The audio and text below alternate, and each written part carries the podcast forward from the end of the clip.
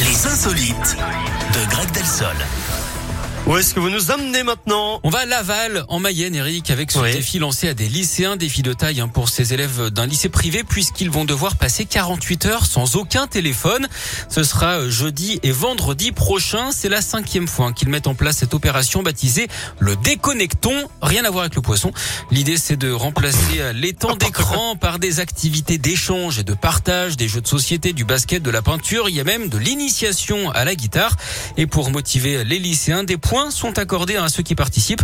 La classe qui en aura récolté le plus à la fin de ces deux journées gagnera une sortie scolaire en fin d'année. Alors à la place de la guitare, nous on aurait préféré du piano et la musique classique évidemment. Après tout, quand on est lycéen, il faut surtout penser à réviser son bac.